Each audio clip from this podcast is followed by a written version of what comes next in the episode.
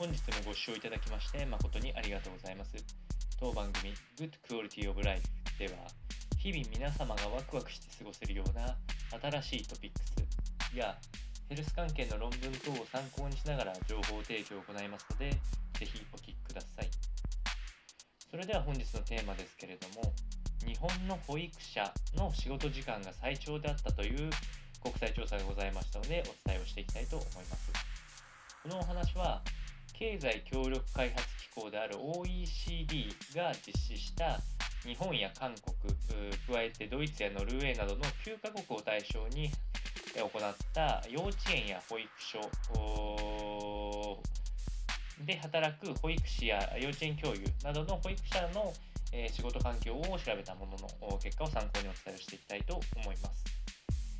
えー、結果のまずデータからお伝えをしていくと、え、自宅への持ち帰りも含めた1週間の仕事の時間の平均値っていうのが、え、日本は最も長くて50.4時間ということでした。えー、もともと勤務時間が短いアイスランドでは33.5時間ということで17時間程度の差が出てきております。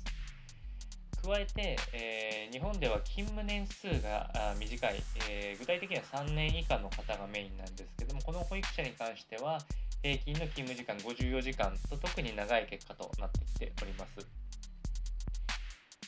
また、仕事内容への満足度の調査も行われておりまして、日本に関してはワースト2位ということで23%の人が満足しているということでした。まあ、こちらは給与も含めて仕事内容というところになるんですけれども、えその内容に特に多く挙げられているのは、えその1日の仕事の活動の計画や準備または一般的な事務作業などがえー、この満足度を下げている理由に当たるというふうに言われております。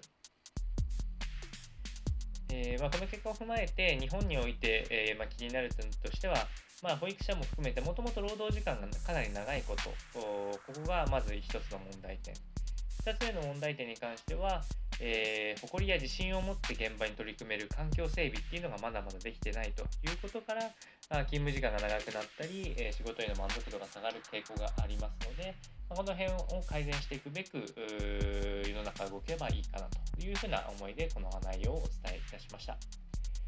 それでは本日の内容は以上となります。この番組の内容が少しでも面白いな気になるなと思っていただいた方は是非チャンネル登録またフォローの方よろしくお願いいたします。それではまた次回の放送でお会いしましょう。本日もご視聴いただきまして誠にありがとうございました。